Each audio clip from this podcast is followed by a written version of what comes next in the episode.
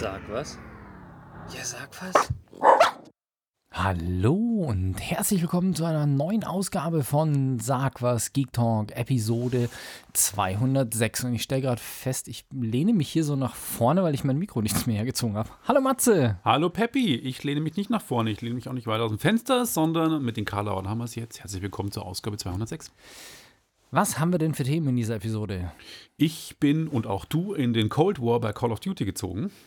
Ich habe vielleicht die passende Information, wo ihr eine PS5 oder Xbox Series X herbekommt. Ich habe einen Horrorserientipp und zwar Bleimänner auf Netflix. Ich habe einen entspannten Serientipp, The Queen's Gambit oder auf Deutsch das Damengambit. Ich habe einen Musiktipp im Livestream MC René, ich kehre heim, sensationell vom neuen Hip-Hop-Album, das im Januar kommt.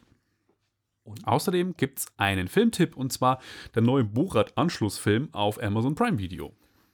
Mich hat mal interessiert, wie eigentlich es hinter den Kulissen bei großen Spielfilmdrehs ausschaut und habe da so ein paar Erfahrungen gesammelt bei YouTube-Videos über Dreharbeiten. Da will ich euch dran teilhaben lassen. Ich habe mir die Apple Keynote am 10. November reingezogen und zwar zu den neuen Apple Silicon Macs, die jetzt auf den Markt gekommen sind. Und ich habe doch noch einen Karlauer, nämlich neue Falter anstatt alte Falter. Es gibt neben den Falt-Telefonen jetzt das erste Falt-Notebook und darüber wollte ich mich kurz mit euch unterhalten. Und damit würde ich sagen, steigen wir ein in das erste Gemeinschaftsthema Call of Duty Cold War. Genau, jedes Jahr im Herbst ist es ja soweit, beziehungsweise fast schon Winter. Ein neues Call of Duty kommt auf den Markt und das ist immer abwechselnd mit der Modern Warfare Serie und dann kommt auch wieder die Black Ops Serie und dieses Jahr sind wieder die Jungs von Treyarch am Start mit eben der Black Ops Cold War Episode.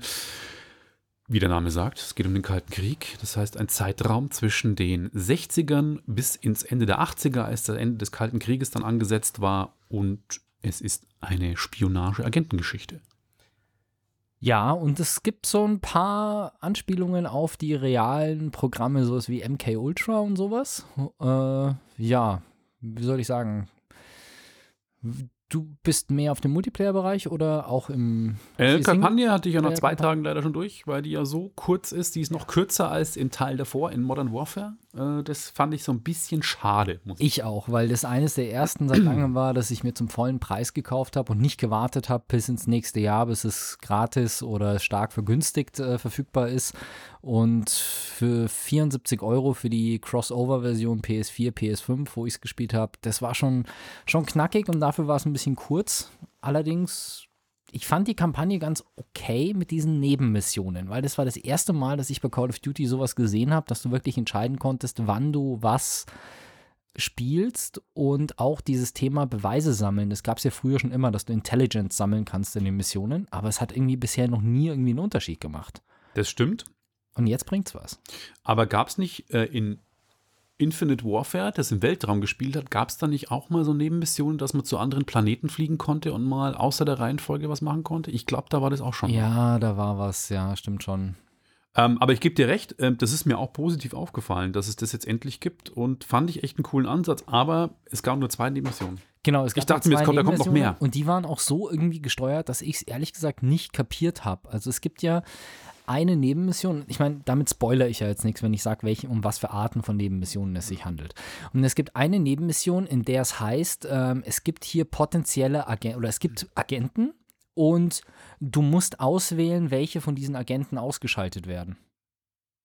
Stimmt, ja. Genau. So, und was ich nicht verstanden habe, ist schlicht und ergreifend, dass das sind nicht die Agenten, die du dann selber ausschaltest. Ich dachte, geil, das sind drei verschiedene Missionen, wo ich in verschiedenen Städten verschiedene Leute auswählen kann, die ich dann quasi äh, zur Strecke bringen muss. Das ist aber gar nicht der Fall. Diese Nebenmission ist immer eine Mission, die du immer gleich spielst, aber es werden dann die drei Leute, die du ausgewählt hast, die werden ausgeschaltet und die sind halt dann einfach tot, was du halt nicht erfährst und wo du nicht beteiligt bist und gar nichts. Und du musst quasi anhand der Beweise, die es gibt, die richtigen drei auswählen. Ansonsten sterben Unschuldige. Und das habe ich überhaupt nicht gerafft. Ich habe halt einfach so, ja, ich hätte gerne den da, den da, den da, die möchte ich ausschalten. Und jetzt spielen wir mal die Mission. und habe mich noch gewundert, dass ja, wenn der und der, äh, wenn die Mission beendet ist, dann kannst du die Auswahl nicht mehr ändern. Wo ich mir auch dachte, ja und, egal. Und dann habe ich die Mission gespielt und habe mir gedacht, okay, und jetzt die anderen drei? Und dann kam aber nichts mehr. Also das war für mich irgendwie nicht durchsichtig, dass ich nicht diese drei ausschalte, sondern dass ich auswählen muss, wer von den dreien wirklich der, die sind, die Spione sind. Ich dachte, dass man alle drei danach oder ja, die drei danach, dass alle sechs böse sind und man drei davon dann ausschalten darf. Das ist, ähm, weil du es gerade sagst, mit ähm, Auswahl von wie man äh, töten darf, es ist sowieso neu, dass es auch so ein bisschen Handlungsverzweigungen gibt, was es früher auch nicht gab. Das heißt, es gibt im Spiel auch mal eine Mission, da ist ein, ein Verräter am Start irgendwie und dann kann man entschieden, lässt man laufen oder bringt man ihn um. Und das hat auch Einfluss auf die Handlung, weil der dann später im Spiel nochmal vorkommt und was äh, auf die Handlung Auswirkungen hat. Und so macht es fast Sinn, die, glaube ich, länger als sechs Stunden hat die Kampagne nicht gedauert, ähm, öfters zu spielen, weil man es tatsächlich ausprobieren kann, was passiert an welcher Stelle. Man kann auch in die Mission zurückspringen, man kann es im Menü auswählen, die Mission zu starten. Das heißt, man muss nicht nochmal alles in vorne spielen und dann wirklich sagen, okay, ich mache das und das und das und dann ändert sich Ob es jetzt groß auswirkt, weiß ich nicht aber ähm, es ist zumindest mal eine Verzweigung. Ja, wobei ich den, ich habe die, beim ersten Mal habe ich ihn, wie es mein Auftrag war, äh, getötet. ähm, habe dann aber fe später festgestellt, dass es das noch die Alternative gibt. Ich dachte, wenn du die Alternative machst, dann ist es gescheitert. Ähm, ich habe den aber dann später in den Missionen nicht mehr bewusst gesehen, wo der vorgekommen wäre. Aber es gibt auch. Aber du hast ihn ja getötet. Da kann er nicht vorkommen. Ich oder? bin aber dann nochmal zurückgegangen und habe die Mission nochmal ah. gespielt und habe ihn am Leben gelassen. Okay. Es gibt aber auch eine Mission, bei der du dich, äh, bei der du vor der Auswahl stehst, welchen deiner Kollegen du rettest. Stimmt, ja. Und da habe ich einmal den einen, einmal die andere gerettet und einmal gar keinen. Und das hat nur Auswirkungen auf die Cutscenes, glaube ich. Das ist relativ spät im Spiel und da okay. ist dann. Also ich habe danach nicht mehr alle Missionen gespielt, aber ähm, in den Cutscenes danach, da ist es dann schon sichtbar, aber einen größeren Handlungsverlauf habe ich dann auch nicht, Änderungen auch nicht gesehen. Und was ich lustig fand, ich habe, äh, oder was ich lustig fand, ich habe ein, glaube ich, Geheimlevel entdeckt. Ich habe sehr schnell abgebrochen. Ach so, nee, was, was, was war da so? Ähm, man spielt ja zweimal in Vietnam. Einmal am Anfang, ja. einmal am Ende. Ja. Und bei dem am Ende kriegt man sehr, sehr, sehr genau gesagt, was man tun muss. Da heißt es, und wenn man von dem, wenn man das nicht macht, dann fordert er einen auf, das zu machen. Und in der ersten Variante heißt es, geh in die Höhle. Mhm. Und neben der Höhle steht aber eine Stalin-Statue. Ah. Und wenn du zu dieser Stalin-Statue hingehst, ist vor der, vor der Statue eine Klappe im Boden. Mhm. Und dann sagt er, nein, da, also ich will jetzt nichts spoilern, ja. was äh, mit den Handlungen passiert, weil dann würde ich euch die, die Art und Weise des Levels spoilern. Deswegen sage ich euch nicht, was er genau sagt. Aber wenn du dich seinen Anweisungen widersetzt, da reinspringst, dann landest du in einem so einem kleinen, ja, Pausenraum quasi, mhm. so ein Soldatenpausenraum. Mhm. Und wenn du da dann rausgehst, stehst du auf einmal in einer dunklen Höhle. Und wenn du da durchläufst, kommen Zombies. Und sobald der erste Zombie gekommen ist, du gesagt, okay, Level abbrechen. Ach, ich spiele keine Zombies. Aber das kannst du wirklich mal probieren. Das ist in der ersten Variante, läufst okay. du ja in die Höhle rein und wenn du nicht in die Höhle reingehst, sondern rechts zu der Stalin-Statue und da runterspringst, kommst du in ein Zombie-Level. Ich habe allerdings keine Ahnung, ob man sich da dann durchkämpfen und rauskämpfen kann oder ob das einfach so lange, bis dir die Munition ausgeht und du tot bist. Verstehe. Gut. Also, hat dir die Kampagne gefallen? Ja, an sich fand ich sie schon sehr spannend, abwechslungsreich und nichts, was jetzt zu krass ist. Ich meine, ich spiele immer auf Rekrut, aber zum Beispiel bei, bei manchen Spielen, zum Beispiel Modern Warfare 1, die Sniper-Mission, die ist cool, aber die kann schon auch echt nervig sein, wo du dich dann durchs Gras schleichen musst und wenn du dann irgendwie den Schuss, äh, den, nach dem Schuss, den du da abgibst, dich da dann durchzukämpfen, rauszukämpfen, das war schon echt stellenweise ein bisschen, ja, over the top für meine Verhältnisse oder für meine Ansprüche. Aber hier bin ich eigentlich in allen Missionen relativ gut durchgekommen. Es war manchmal recht überraschend. Ich war gut unterhalten. Mhm aber halt viel zu kurz. Also viel, viel, viel zu kurz. Wenn ich mir ein, ja, ich bin halt ein Open-World-Spieler auch und wenn ich mir jetzt Spiele anschaue wie Watch Dogs 1, was glaube ich länger war als Watch Dogs 2, zumindest habe ich so empfunden, oder Spider-Man oder sowas, wie viele Stunden ich da reinstecken kann oder in einen Far Cry oder sowas. Das ist halt schlicht und ergreifend, ja, ich weiß, Call of Duty ist ein Multiplayer-Spiel und wenn man Multiplayer zockt, hat man damit sicherlich auch viele hundert Stunden Spaß, aber das bin ich halt nicht und deswegen ist es, ja, es war sehr gute Unterhaltung aber ich glaube nicht, dass ich nächstes Jahr wieder 70 Euro ausgeben werde für den Teil, der nächstes Jahr rauskommt. Ja. Das war mir mal wieder eine Lehre, dass ich ja. warte, bis die Spiele für unter 20 Euro zu haben sind. Das kann ich absolut verstehen, weil äh, die Kampagne wirklich alleine ähm, rechtfertigt den, den Preis von 70 Euro nicht. Ich meine, da steckt viel Geld drin, aber halt der Multiplayer macht halt also das Paket Multiplayer mit Kampagne passt für mich für 70 Euro, weil das wirklich viel beschäftigt und ich glaube, ich ich habe jetzt schon Aber 30 Stunden ins Multiplayer. Brauche ich das Singleplayer-Spiel überhaupt im Multiplayer zu spielen? Nö. Also kann ich, ähm, kann ich Multiplayer nicht umsonst spielen? Nee. Äh, nee, kannst du nicht. Du kannst Warzone, den Battle Royale-Modus, den kannst du kostenlos spielen. Ja.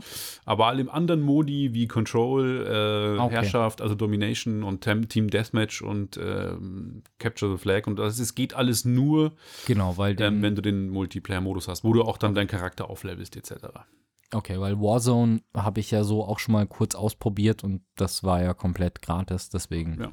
Also ich bin ja gar kein Warzone-Spieler, mich nerven mir diese Battle Royale-Geschichten. Ich habe ja auch PUBG gespielt und, und wie hieß das andere, Free-to-Play? Ähm, boah, ich habe so, weil ich es gar nicht gespielt habe, den Namen vergessen, der wurscht. Fortnite war es wahrscheinlich nicht. Nee. Äh, Fortnite habe ich auch gespielt, fand ich aber nicht gut. Ähm, auf jeden Fall Call of Duty spiele ich jedes Jahr, spiele auch jedes Jahr eigentlich die, die Spielmodi sind immer gleich. Es gibt Abschuss bestätigt. Das heißt, man killt sich, muss die Handymarken einsammeln, wenn das der Kill dann erst quasi gezählt wird. Dann gibt es halt das übliche Team-Deathmatch. Teams kriegen einander, killen sich irgendwie. Wer die meisten Kills in einer bestimmten Zeit gewinnt. Domination, man nimmt gewisse Punkte ein. Wer die Punkte am längsten hält, gewinnt. Und da gibt es einen neuen Modus, der heißt Control. Den finde ich eigentlich ganz cool. Ähm, dann gibt es VIP, das heißt, einer im Team muss beschützt werden, an, an den Exfiltrationspunkt gebracht werden und dann quasi die anderen müssen versuchen, ihn zu töten. Ist schon ganz cool, aber da muss ich auch sagen, Modern Warfare lief runter. Lief runter von dem her, dass ich es besser gesteuert hat, ähm, hatte meiner Meinung nach die besseren Ausrüstungsgegenstände. Jeder Charakter kann quasi hochgelevelt werden. Das macht aber echt Bock. Das heißt, man kann dann auch seine Granaten auswählen, man kann seine, seine Zusatzfähigkeiten auswählen, sein Gewehr auswählen, ob man ein MP will, ein MG will oder ein, ein, ein Sturm, Sturmgewehr, eine Pistole, ein Bogen oder was weiß ich. Ähm, aber irgendwie auch die Anzahl der Maps ist zu gering und vom, vom wie die Maps designt sind, war, also Modern Warfare ist definitiv das bessere Spiel. Von beidem. Also von, von allem, von der Kampagne finde ich, wie auch von, von dem ganzen Gameplay lief das irgendwie runter. Und es gab jetzt auch ein Patch letzte Woche für Cold War. Seitdem habe ich immer mal wieder Abstürze, Ruckeln und äh, Flackern von Farben und so. Also es macht Bock, ja, das ist jetzt jammern auf ganz hohem Niveau, aber da ist meiner Meinung nach mehr drin und da sollten Sie sich mal bei Infinity ähm, Ward, die quasi Modern Warfare-Reihe macht, ein bisschen abschauen. Ja, bei mir ist es ja so, ich habe es ja letztes Mal, letzte Episode in unserem Konsolenspezial schon besprochen, ähm, dieses ganze Laden und vor allem diese Probleme mit der, du brauchst zum Singleplayer, brauchst du eine Netzwerkverbindung und wenn du die, wenn die nicht funktioniert zu den Servern, dann funktioniert das ganze Spiel nicht. Das läuft bei mir momentan relativ gut, weil schlicht und ergreifend ich das letzte Update noch nicht installiert habe. Deswegen sagt er, du kannst das Spiel nur ohne Netzwerkverbindung starten und dann läuft es bei mir jetzt einwandfrei. Sobald das Update jetzt dann doch mal installiert ist, werde ich wieder das Problem haben, dass ich bei jedem zweiten Starten ähm, den, diese Fehlermeldung habe, keine Verbindung zum Server und dann das Spiel neu starten muss. Also das hatte ich tatsächlich nicht, die keine Verbindung zum Server, das hatte ich am Anfang mal, das kommt jetzt nicht mehr. Auch die Connection an sich funktioniert gut. Ich habe okay. nur quasi, dass das Spiel an sich nicht rund läuft. Das heißt, Framerate läuft nicht mhm. ganz rund, ähm, äh, Grafik flackern und ja, ja, einfach mal so zuckeln irgendwie mit dem Spiel. Ja, da waren, war einiges, was man auch gehört hat, dass das Update viel kaputt gemacht hat. Ja. ja leider. Aber so und so ein gutes Spiel. Ich werde auch nächstes Jahr wieder Call of Duty spielen. Wollen wir dann nochmal zum Thema Konsolen kaufen kommen? Ja. Ja, ich habe was Lustiges. Bitteres Thema. Ja, der Punkt ist, dieses Mal war es ja das erste Mal bei einem Konsolenverkauf tatsächlich so, dass Menschen gegen Bots angetreten sind. Sprich, es gab diverse Bots, die einfach zu Hunderten und Tausenden die Konsolen aufgekauft haben und das voll automatisiert. Und gegen so einen Einkaufsbot hat man als Mensch halt keine Chance, weil der macht halt den gesamten Amazon-Einkaufsprozess innerhalb von drei, äh, von drei Sekunden oder von einer halben Sekunde und dann sind halt die Konsolen relativ schnell weg. Und ja, das gibt es bei, bei vielen Sachen, vor allem wenn limitierte Sachen verkauft werden, ist das oft so. Und das war jetzt eben auch bei der PS5 und bei der Xbox so, dass einige Dritthändler sich wohl mit Bots sehr viele von den Geräten gekauft haben und die jetzt weiter verticken. Jetzt ist es aber tatsächlich so, dass man auch die Möglichkeit hat, auf einen Bot zuzugreifen und zwar übers, über Twitch, was ich sehr lustig fand. Das hat mir die Woche jemand geschickt und zwar hat, äh, gibt es einen ein Stream immer mal wieder auf Twitch und da sieht man einen Bot, der einfach die ganzen Warenhäuser abklappert. Also der checkt quasi, ist bei Walmart die PS5 verfügbar? Und dann steht halt dann Abfrage Walmart PS5 out of stock. Und der fragt halt verschiedenste Läden auf der ganzen Welt einfach an. Und unter anderem auch Deutschland und Österreich und die Schweiz und sowas. Also auch europäische Läden und auch Amazon Deutschland. Und man kann jetzt quasi einfach diesen, diesen Stream aufmachen, auf Vollbild laufen lassen und dann siehst du immer, da steht dann immer schön in Rot out of stock. Und wenn die PlayStation wieder irgendwo gelistet ist, erscheint halt dann da grün. Und ich glaube, der fragt PlayStation und Xbox ab. Also, ähm, und ähm, die Disk und die Digitalversion in beide separat. Ich habe es mir angeschaut. Sieht echt ein bisschen aus wie die Matrix, wenn man das so sieht. Ja. Wenn es so runterrattert. Aber für den einen oder anderen vielleicht ein gutes Indiz, dass man nicht selber checken muss und äh, je nachdem, wo ihr eure Sachen bestellen wollt. Also da sind internationale Shops dabei, auf jeden Fall mal USA und Deutschland. Also ja, kann man mal reinschauen und wer Interesse hat, kann sich da dann eventuell den richtigen Input holen, damit er dann seine neue Konsole bestellen kann. Der hat auch einen Namen, ich habe ihn aber euch, ich habe ihn euch verlinkt in den Show Notes zur Episode. Da könnt ihr einfach mal nachschauen und den dann da finden. Ja, und damit gehen wir in den TV bzw. in den Serienbereich dieser Episode über. Und wir haben beide eine Serie und du hast Bly Manor. Genau, Spuk in Bly Manor ist quasi die, eine Anthologieserie, wie man so schön sagt. Das heißt, eine Serie, die zu einer Reihe von, äh, von, von, einer Serienreihe gehört, aber eine komplett neue Handlung hat. Es sind neun Folgen.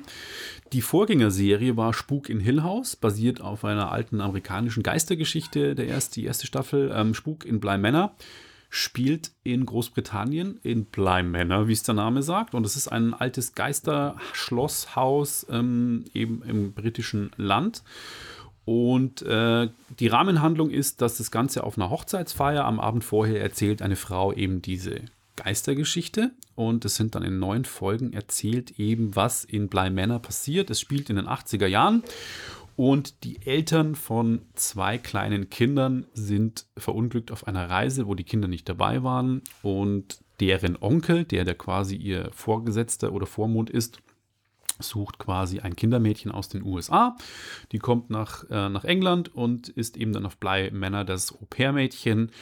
Und dort findet sie eben so ein paar Sachen raus, die halt irgendwie gespenstisch sind. Ich meine, das ist ein altes Landhaus, es ist immer neblig, es gibt einen Teich, dies, die Kinder sind völlig strange. Die gucken immer auch so komisch und erzählen komische Geschichten. Die haben so ein komisches, gruseliges Puppenhaus, ein großes rumstehen, wo sie mit den Puppen immer komische Sachen machen. Die Puppen darf man nicht anfassen, sagt das kleine Mädchen immer.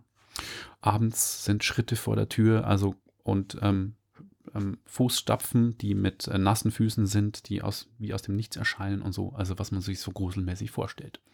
Okay. Und ähm, ja, ich, ich mag ja eigentlich keinen Horror. Trotzdem stelle ich immer wieder eine Horrorsache hier vor. Aber deswegen, weil es zu Halloween kam und ich fand das einfach, dachte mir, ich habe jetzt wieder Bock auf eine Gruselserie. Und sie ist aber gar nicht so schlimm. Also es ist kein harter Horror irgendwie wie die japanischen Horrorfilme, wo es um kleine schwarze Haare Mädchen geht, die aus irgendwelchen Brunnen kommen oder aus einem Fernseher. Äh, nicht so hart und auch kein Splatter. Also es wird nicht krass gesplattert, sondern es ist einfach so ein bisschen Grusel mit einer ähm, guten Gänsehautstimmung. Also ich hatte schon mal mal Gänsehaut, aber auch nicht diese, ich finde Jumpscares, sagt man immer, furchtbar. Also wenn so oh, lauter yeah. Ton und auf einmal ist irgendwie so ein Totenkopf vor dir, das ist halt so plump, das kennt man. Was auch ganz fies ist, ist, auf einmal ist ein Totenkopf vor dir ohne Ton.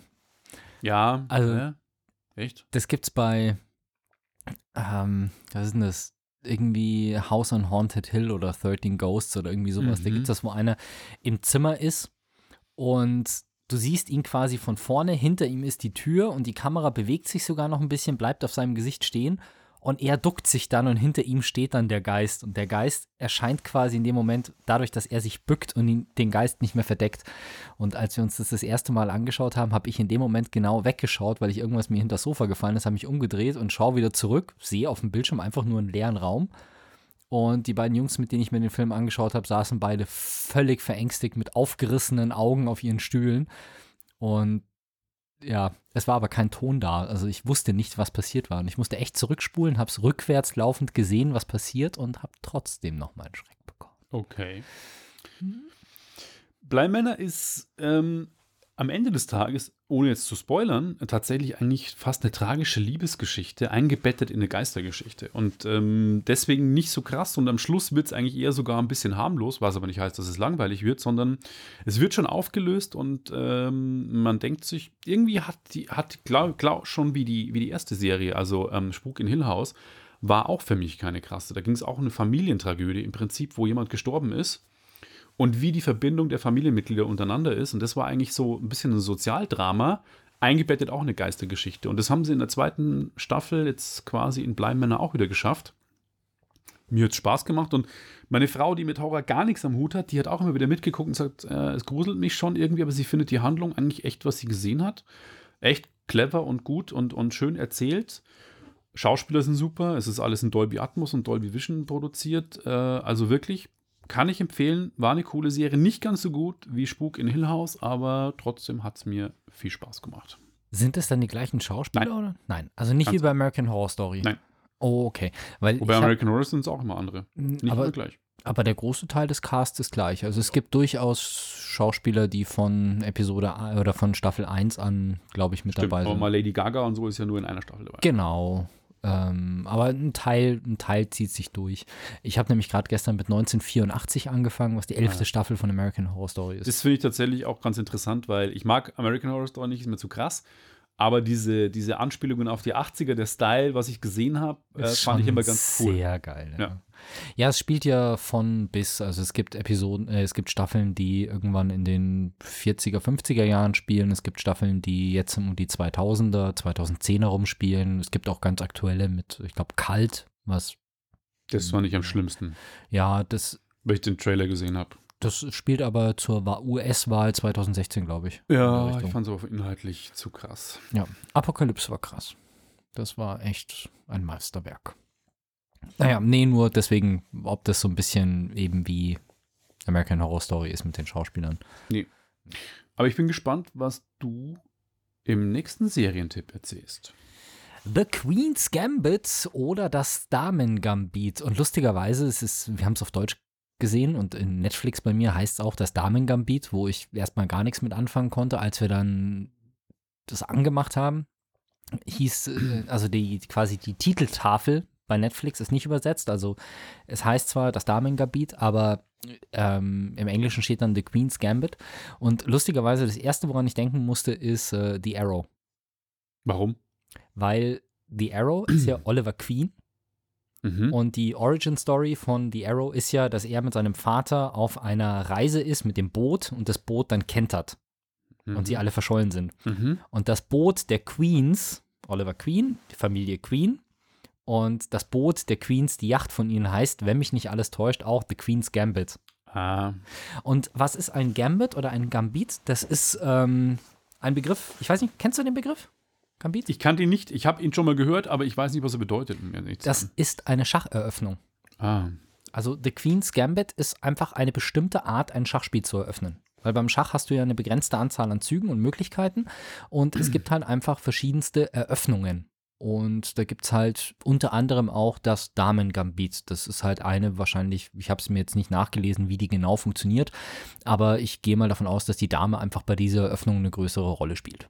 Schlicht und okay. ergreifend, genau. Okay. Und äh, es gibt viele verschiedene Gambite oder Gam Gambits und ähm, das Damen-Gambit ist halt einfach eine davon. Und die Serie spielt auch in den, boah, habe jetzt gar nicht, welches Jahrzehnt genau. Es ist auf jeden Fall, es spielt ein bisschen, bisschen älter, also so 40er, 50er Jahre, glaube ich, so um den Dreh.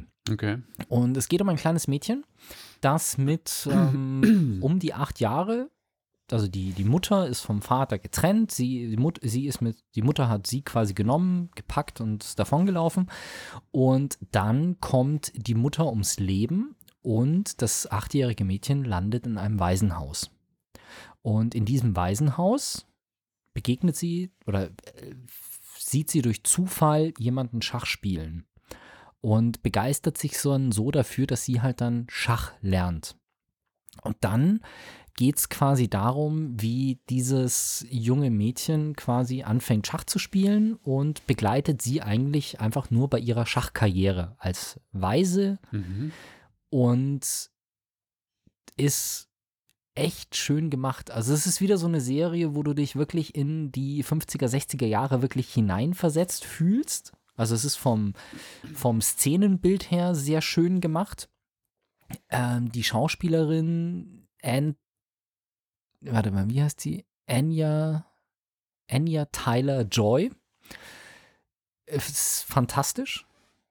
Die ist einfach, ähm, spielt es, spielt es super und es ist halt so immer dieses ähm, Leistungsdruck, Angst, Überheblichkeit, Drogen, Alkohol, alles gemischt. Und du begleitest sie eigentlich einfach nur durch, durch ihr Leben. Okay. Und es ist, ich meine, der Anfang, so die erste Szene ist, du, du siehst halt quasi, wie sie zu einem Schachspiel will und ist quasi halt völlig übernächtigt, noch Restalkohol und alles drum und dran und rennt dann quasi zu diesem Schachspiel. Und dann ist Schnitt und du siehst das kleine Mädchen. Und das sind, glaube ich, sieben oder zehn Folgen und diese Szene ist aus einer der letzten Folgen. Also du siehst quasi einen brutalen, äh, ja, Zukunft. ja, Blick. genau. Also du hast halt. Ja. Es ist nicht so wie bei anderen, dass du, wenn du dir jetzt was anschaust wie Hawaii 5.0 oder sowas, da hast du irgendeine total krasse Szene und dann heißt irgendwie drei Stunden vorher. Mhm. Und dann ist innerhalb dieser Episode wird aufgelöst, wie es zu der Szene gekommen ist. Und da braucht es halt echt acht Episoden, a eine Stunde, bis du zu der Szene kommst am Anfang. Aber es ist einfach, es ist spannend, es ist emotional, es ist nicht gruselig, keine Action, kein gar nichts, kein Mord und Totschlag, einfach nichts. Es ist einfach nur eine schöne Dramaserie, würde ich jetzt mal sagen, die nett gemacht ist, die interessante Schauspieler hat und kann ich wirklich empfehlen, auch wenn man nicht der große Schachspieler ist, glaube ich, gibt einem das ganz interessante Einblicke Das ist in interessant. das Schach. Weil ich habe die Serie schon öfters empfohlen bekommen und du bist jetzt der Dritte, der das sagt. Und ähm, ich hab, war auch so skeptisch, weil ich habe das immer im Netflix-Menü gesehen und dachte mir so, oh, das Thema interessiert mich halt null. Aber scheinbar ist es ja wirklich sehenswert.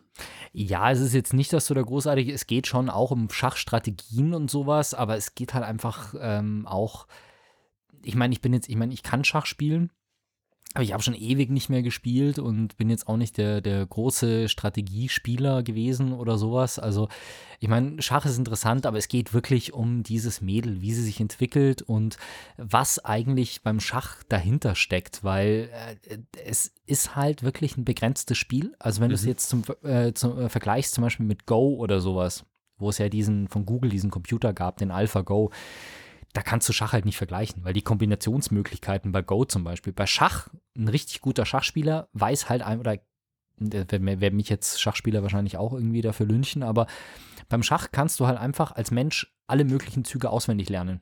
Also du kannst halt wirklich sagen, okay, wenn er jetzt diese Eröffnung macht, dann kann das Spiel auf die und die und die Art und Weise ablaufen. Ja. Und das machen auch viele.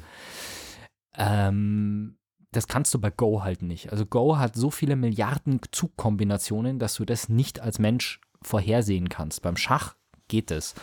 Und Schach ist halt auch eine, es ist halt eine Sportart. Die hat ihre Helden, die hat ihre Schicksale und so weiter. Und das ist mal ganz cool, wenn du dann halt quasi in so eine, weil, weil Schach ist halt ein nerdigerer Sport als Fußball.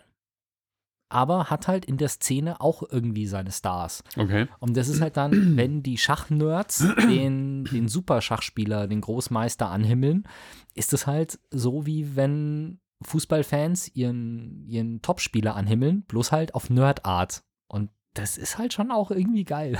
Okay.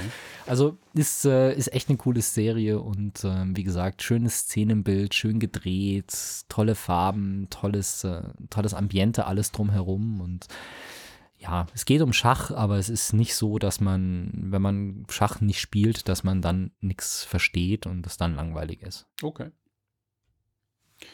Im Livestream haben wir einen Musiktipp und zwar wie in der letzten Ausgabe schon MC René, der bringt ein neues Album, der Kult MC, der schon aus der Oldschool-Szene 20 Jahre am Start ist. Im Januar neues Album. Ähm, wir hören den Track Ich kehre heim und sind dann nach dem Track wieder zurück. München. Radio München.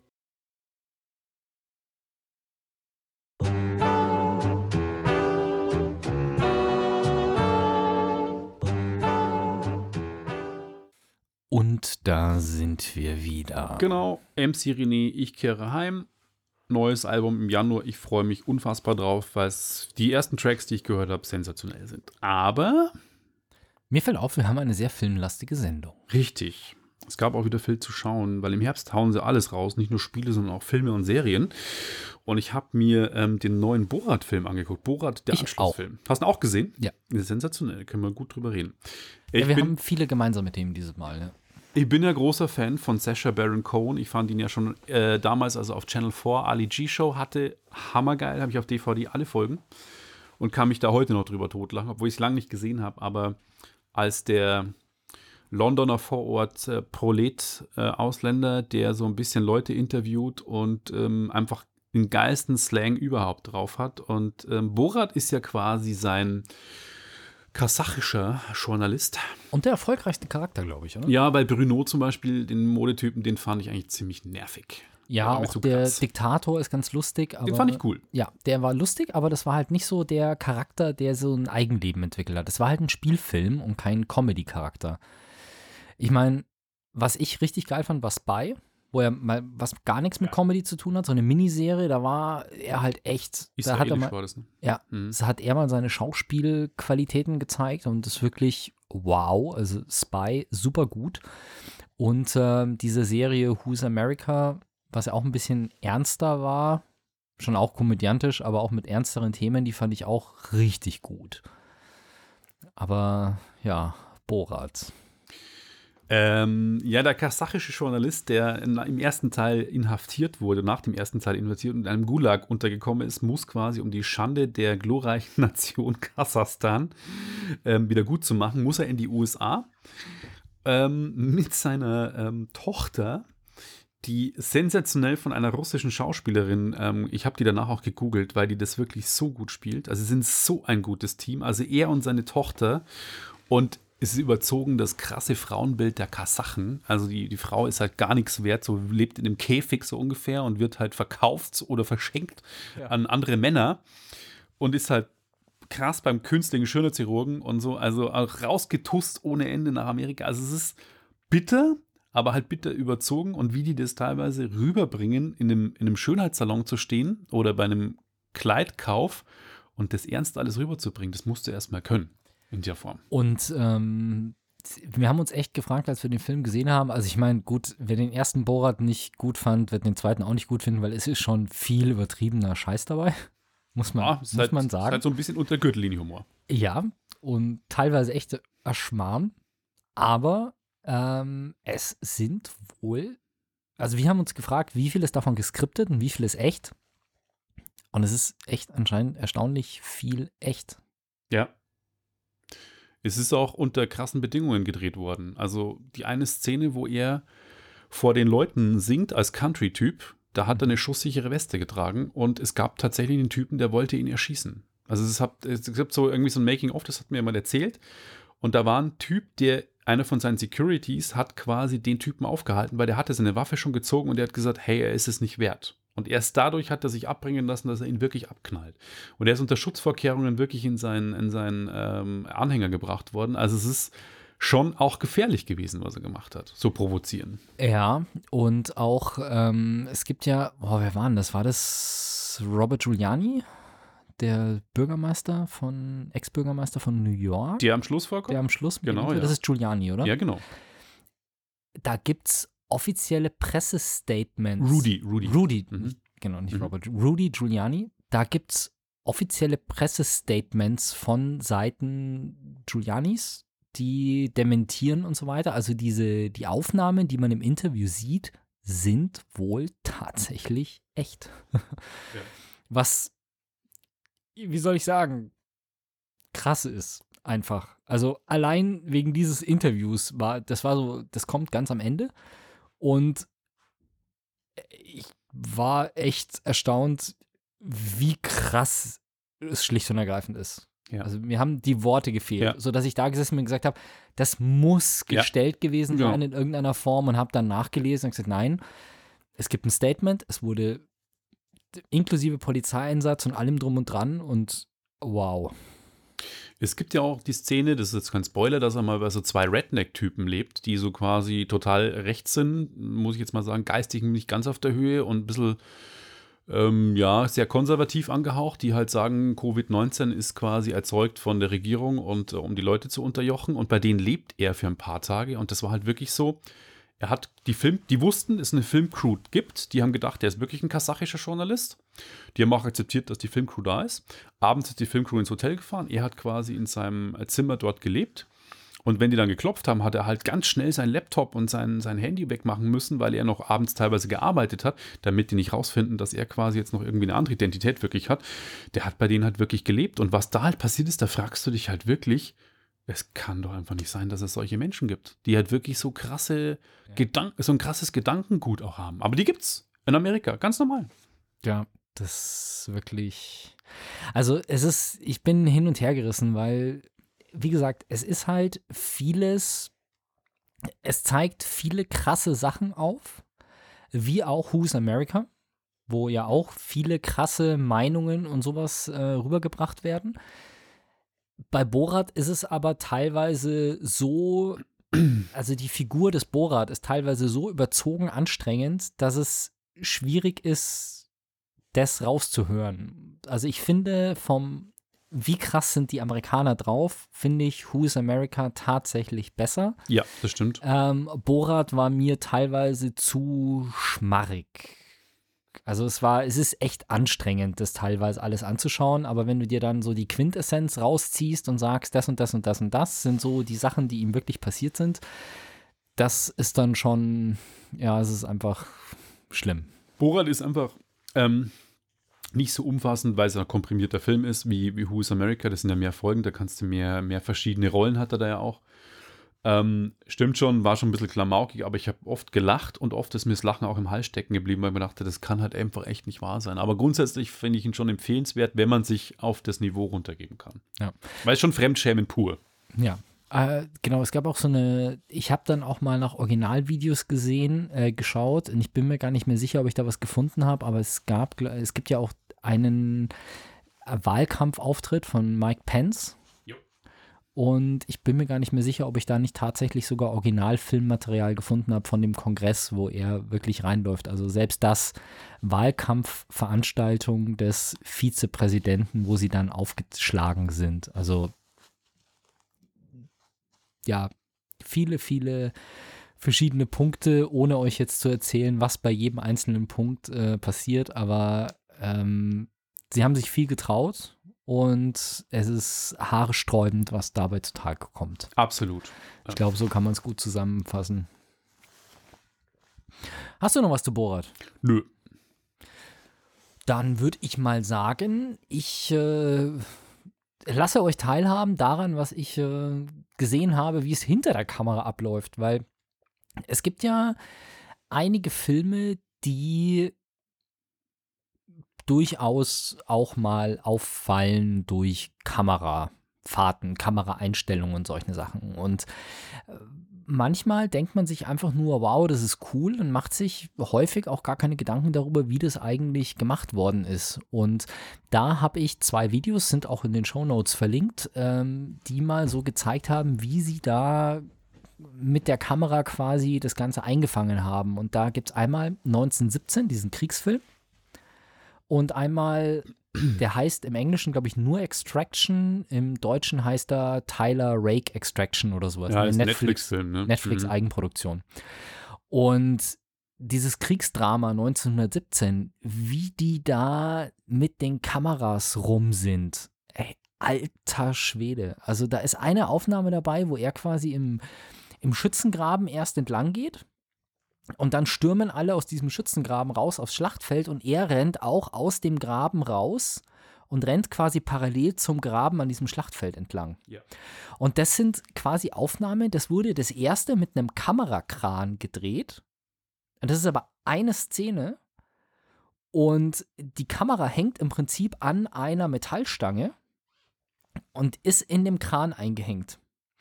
Und fährt erst rückwärts, wie er auf die Kamera quasi zugeht. Also er geht geradeaus, die Kamera fährt rückwärts vor ihm her. Dann legt er sich auf die Kante von diesem Schützengraben, wo der Kran ganz nah an sein Gesicht rangeht.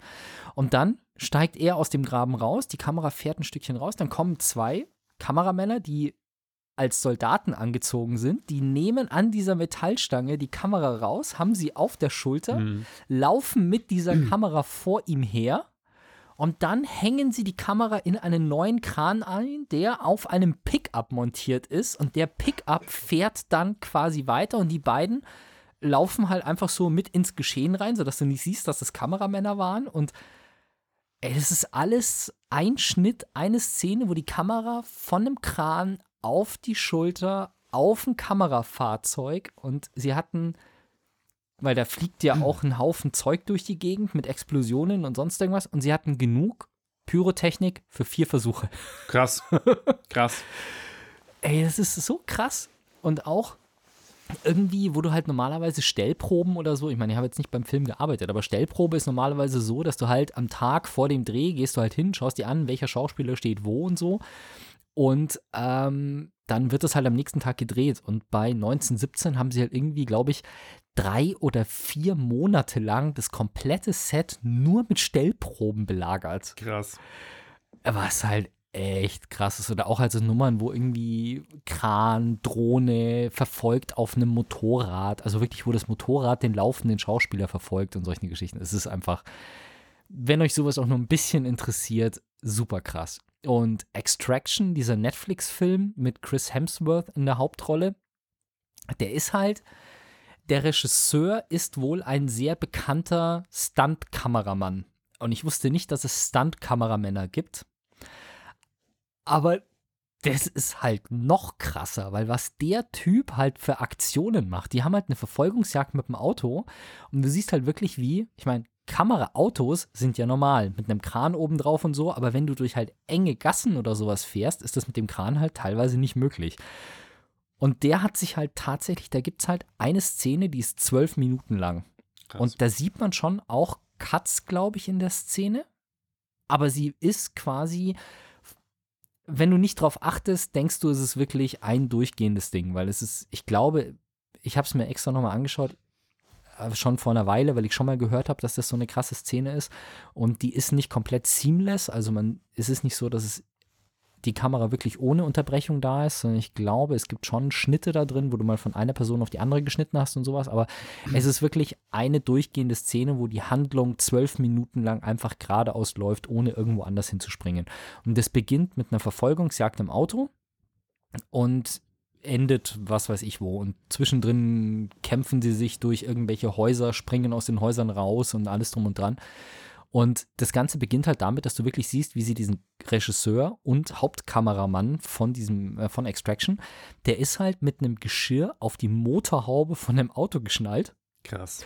und verfolgt da dieses Fluchtfahrzeug.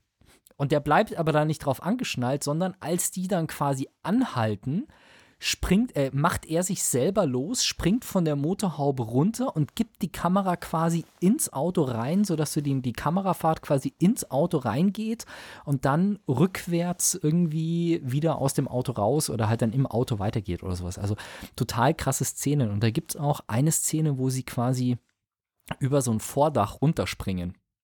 Und das schaut schon ganz krass aus, aber man denkt sich halt nicht so, okay, wie haben sie das jetzt gemacht oder so. Und dann siehst du halt das Behind the Scenes, wo der Typ halt echt, der Kameramann, an einem Geschirr hängt und mit der Kamera den beiden Stuntmen einfach hinterher springt. Ja. Der springt halt auch von diesem Hausdach runter an den LKW und so weiter. Ich so, alter Schwede, das ist ja für die Stuntmen schon fies genug, aber Ja. der springt dann noch mit einer Filmkamera Ja. in der Hand auch noch hinterher. Und ich so, ey, krass. Ja, das sind schon krasse Beispiele, die du bringst. Und gerade bei 1917, als ich den gesehen habe, dachte ich mir echt, wie haben die das gedreht? Mir ist schon klar, dass der Film nicht komplett ohne Schnitt gedreht ist, sondern dass es halt clevere Übergänge sind, die so verknüpft werden. Aber der Film ist ja eine einzige Plansequenz.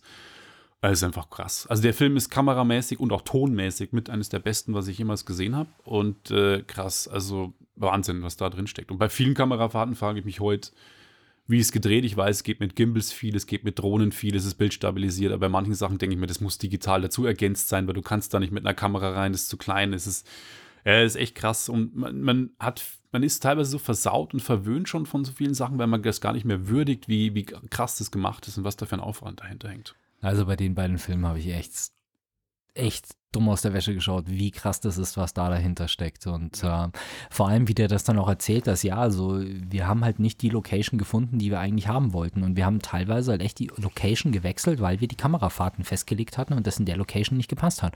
Und dann heißt es halt, okay, du hast hier eine Szene in einem Haus, da hat uns der Hausgang gefallen, aber wenn der quasi in die Tür reingeht, in diese Wohnung, die Wohnung hat uns nicht gefallen, deswegen haben wir in einem anderen Gebäude zehn Blocks weiter den Türstock nachgebaut und quasi der Schwenk über den Türstock schall, äh, geht quasi in einen anderen Raum, der in einem komplett anderen Gebäude ist. Und auch dieses Beispiel mit dieser Pergola, die da vorne draußen ist, mit diesem Vorbau, Ja. den gab es halt einfach nicht. Dann haben die halt einfach an dieses Gebäude dieses Vordach hingebaut. Ja.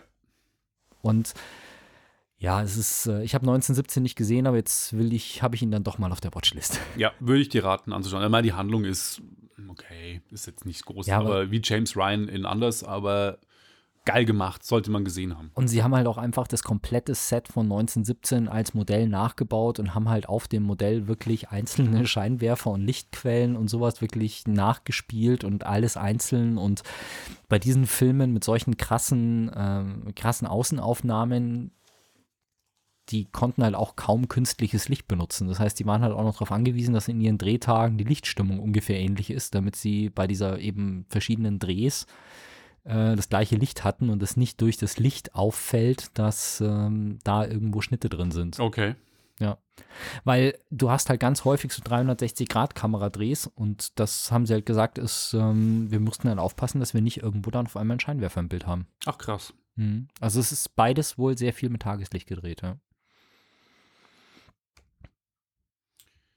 Ich habe mir die neue Apple Keynote reingezogen. Die gab es ja schon vor zwei Wochen am Tag des Xbox Releases. Am 10. November, äh, lang ersehnt, wurden die neuen Macs vorgestellt. Im Sommer wurde endlich das Gerücht bestätigt, dass Intel Geschichte ist bei Apple und äh, vorerst und äh, die neuen Prozessoren von Apple direkt entwickelt werden auf ARM basierende Chips und jetzt sind sie raus. Ein MacBook Air, ein MacBook Pro, also verschiedene Modelle und ein Mac Mini.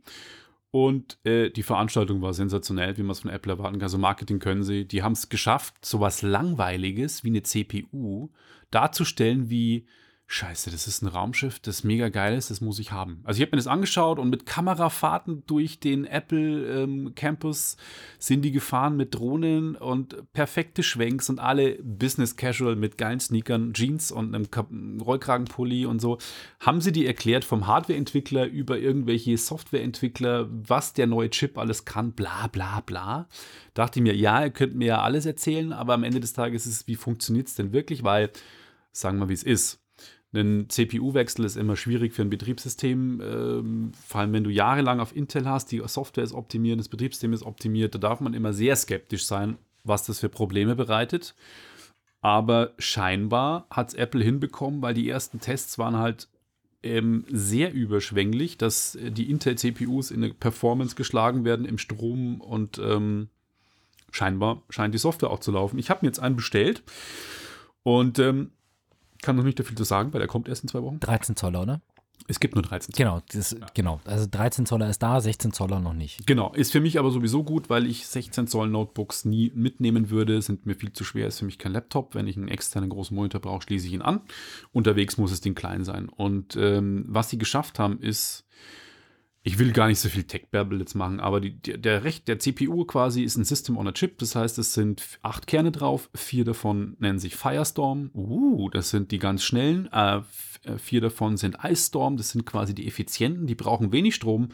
Die werden genutzt, wenn man quasi ähm, Web surft vielleicht, wenn man irgendwie E-Mails schreibt und wenn man WhatsApp nutzt. Wenn es dann ins Eingemachte geht, wie Grafikbearbeitung, 3D-Animation, Grafik, Schnitt oder sonst irgendwas, dann kommen die Firestorms zum Einsatz. Dann braucht natürlich mehr Strom. Trotzdem ist die Akkulaufzeit dadurch halt clevererweise ziemlich gut. Und das haben sie ja schon bei den iPhone und Apple Chips, äh, iPad Chips gemacht, dass du auch mehrere Cores hast und je nachdem, was du machst, wird quasi ein Energiesparmodus aktiviert oder ein äh, Power-Modus. Und die ersten Benchmarks, also Tests von CPUs, sagen wirklich, dass sie Intel schlagen. Allerdings, ähm, sie haben einen Test gemacht mit einer externen GPU, so wie es du hast. Der scheint immer noch leistungsfähiger zu sein. Ähm, das heißt, dass dann eine externe GPU immer noch schneller ist als die ähm, System on a Chip GPU. Ja, gut, das ist jetzt auch kein, das wundert mich jetzt nicht, aber was die, die Recheneinheit, die CPU angeht, da, ähm, ich habe mir ein Video angeschaut von MKBHD und der hat das, glaube ich, mit Geekbench gemacht, mit dem Testtool. Und der hat erst mit der alten Version getestet, die nicht für Apple Silicon optimiert war. Und war da schon bei, der ist ähm, beim, also nur mit einem Chip getestet, Single-Chip-Testing, war er schon irgendwie sehr, sehr gut. Und ja, lange Rede, kurzer Sinn, der war da schon im Multicore war er schon schneller als der äh, Tonnen iMac, äh, Tonnen Mac Pro. Mhm. Oder ich glaube, im Single, Single Chip war er schneller als der Tonnen Mac Pro von vor ein paar Jahren. Im Multicore war es schon das schnellste Notebook, das in dem Test überhaupt drin war. Also schlägt sogar das 16 Zoller mit Intel-Chips. Und in dem geupdateten Geekbench hat er sogar den iMac Pro geschlagen. Krass. Also die, die Leistungswerte von dem Chip, ich war echt begeistert, weil ich habe mir gedacht, okay, das ist ein ARM-Chip, der ist halt auf Energiesparen ausgelegt, wird aber nicht, was die Leistung an, angeht, an den Intel rankommen. Aber dass dieses Ding selbst den großen, also es ist das schnellste Apple Mobile Device oder ja, also Notebook, was jemals auf den Markt gekommen ist.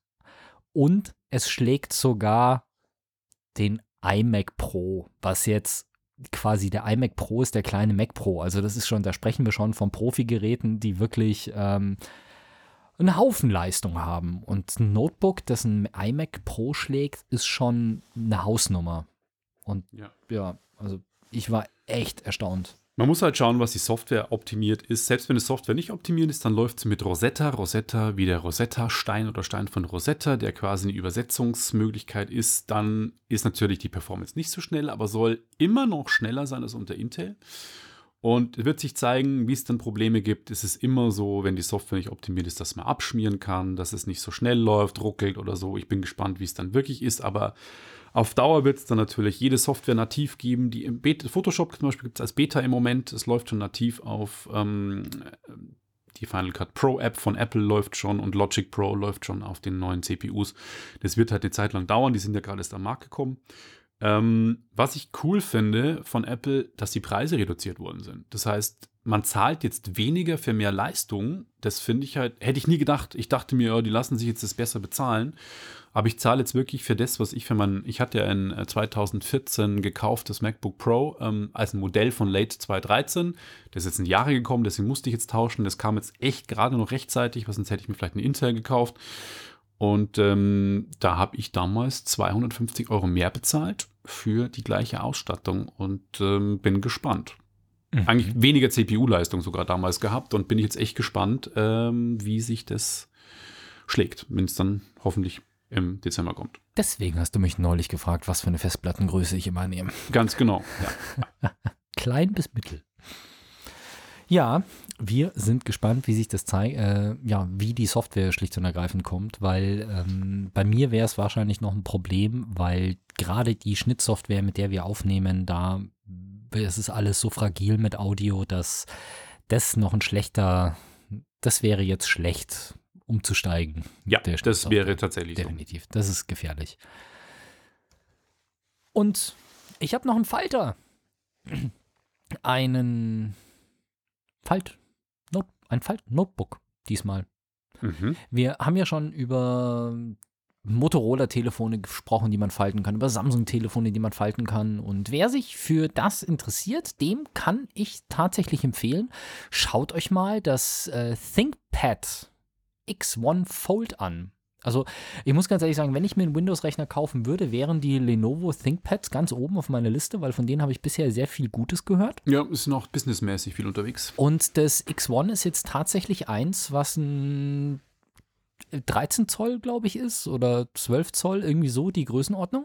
Und das kannst du halt einfach in der Mitte zusammenklappen und hast dann ein relativ kleines, dünnes Device. Das ist auch fast eher so Tablet-Größe tatsächlich. Also wahrscheinlich sind es 10 Zoll tatsächlich nur. Ähm, ist aber auch halt so dick wie ein Tablet, hat keine feste Tastatur dran. Und ist halt einfach nur ein Display, was hinten einen Ständer hat, sodass du es aufstellen kannst. Und es gibt eine externe Bluetooth-Tastatur, die sich auch total geil, wenn du das Ding einfach so faltest, hat es in der Mitte noch einen kleinen Spalt. Und wenn du diese super ultra dünne Bluetooth-Tastatur kaufst, kannst du die quasi auf die eine Hälfte vom Display drauflegen. Die hält dann mit Magneten. Und wenn du es dann faltest, ist es wirklich perfekt geschlossen. Okay. Und so hast du halt ein relativ leistungsfähiges Notebook, wo halt auch Windows 10 ganz normal drauf läuft. Und kannst das aber schön klein falten. Also das ist ähm, durchaus, wer viel unterwegs ist und jetzt nicht den riesen Bildschirm braucht, sondern was kleines, kompaktes. Das hat natürlich seinen Preis, das ist jetzt nicht günstig der Spaß, aber es ist echt ein geiles Konzept und schön, dass es sowas jetzt auch äh, in das Notebook geschafft hat, dass es jetzt das erste Falt-Notebook gibt. Also darauf hätte ich ehrlich gesagt viel mehr Bock als auf ein Falt-Telefon. Ich finde beides eigentlich ganz cool. Ja. Ja, ich würde beides kaufen, wenn es gescheit funktioniert. Und von Apple ist.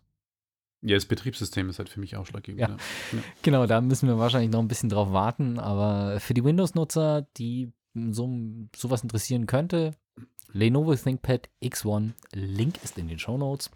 Und damit würde ich sagen, haben wir es für diese Folge. Ich habe vergessen, die Titelmarke zu setzen, also ist das jetzt das offizielle Outro.